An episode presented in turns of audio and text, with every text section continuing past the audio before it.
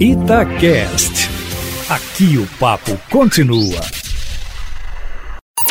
Em cima do papo, com Edilene Lopes.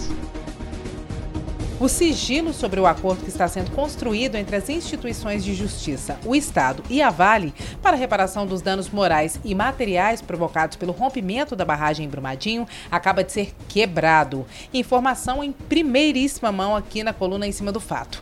Ministério Público Estadual, Federal, Defensoria Pública do Estado e da União e o governo de Minas já haviam pedido a quebra do sigilo, conforme nós informamos em primeira mão na terça-feira. Atingidos e parlamentares vinham reivindicando não apenas o acesso, mas também a participação na construção do acordo. Inclusive, uma audiência pública para discutir o assunto foi realizada ontem na Comissão de Constituição e Justiça da Assembleia Legislativa. O procurador Helder Magno, representante do Ministério Público Federal, havia dito que, apesar da previsão legal, não havia necessidade de sigilo, já que não se tratava de assunto de segurança nacional, mas de um tema de amplo interesse público. Segundo o Judiciário, para que o sigilo fosse quebrado, todas as partes teriam que estar de acordo.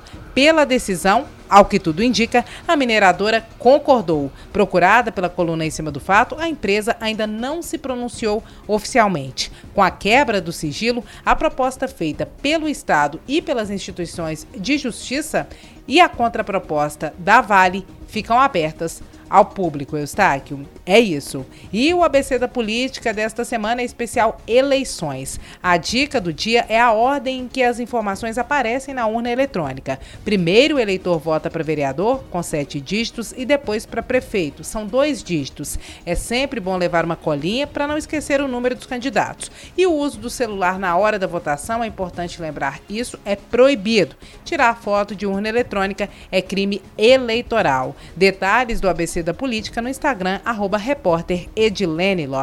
Amanhã eu volto, meu amigo, sempre em primeira mão e em cima do fato.